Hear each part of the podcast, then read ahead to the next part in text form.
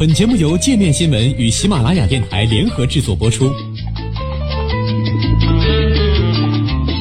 界面新闻五百位 CEO 推荐的原创商业头条，天下商业盛宴尽在界面新闻。更多商业资讯，请关注界面新闻 APP。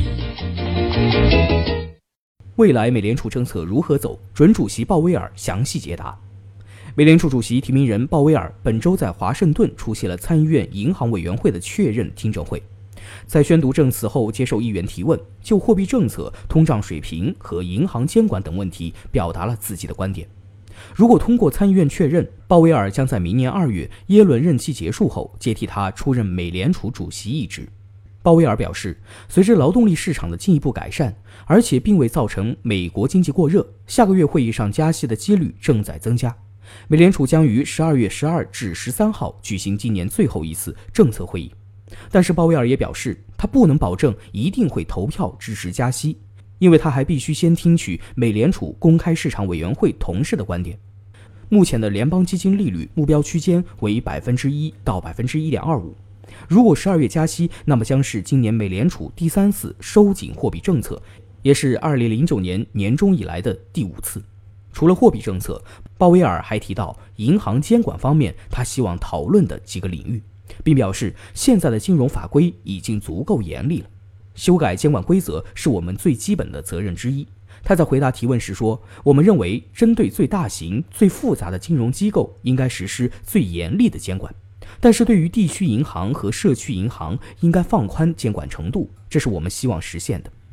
鲍威尔还表示支持修改沃尔克规则，使其对大型银行更加严厉，但是对小型金融机构更加宽松。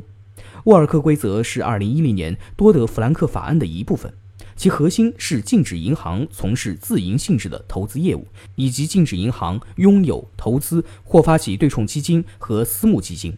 之前我们做的事情，更高的资本、更高的流动性、压力测试、监管，我认为这些是改革的重要支柱。我们可以使其更加透明和高效。鲍威尔说：“整体而言，我认为现在的金融体系非常强劲。”此外，鲍威尔还说，美联储将继续缩减4.5万亿美元的资产负债表，这一过程将持续三到四年，最终将其维持在2.5万亿至3万亿美元的规模。资产负债表主要由国债和房产抵押贷款支持证券组成。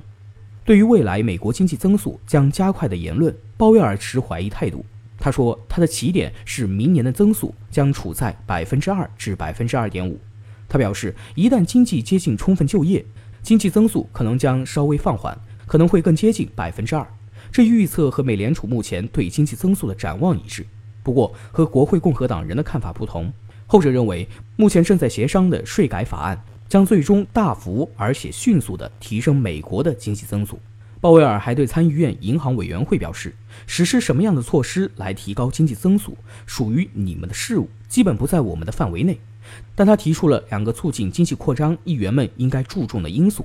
提高劳动力参与率和生产力。至于通过什么样的措施来实现这些目标，实际上掌握在国会的手中，而不是美联储。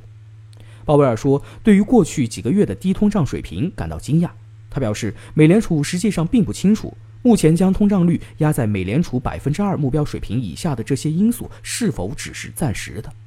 未来的数据将决定美联储的下一步行动。他说：“如果证明这些因素是长期的，美联储可以承担起慢一点加息。”鲍威尔说：“触及百分之二的目标水平对美联储的可信度而言非常重要，决策者将密切关注价格压力。”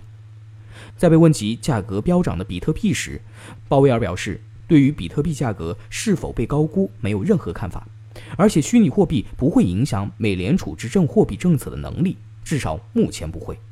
他们现在没什么影响，他们的规模还不够大。但他说，就长期来看，虚拟货币有可能会产生影响，区块链或将在零售支付方面有很重要的应用。美联储也在密切观察。虽然在听证会上多次被参议员问及共和党税改提案的问题，但鲍威尔尽职尽责地避开了就这一问题发表看法。到目前为止，他最接近这一议题的表态是：美国应该在某个时刻处理庞大的政府债务。我认为我们必须关注长期范围内的财政可持续性。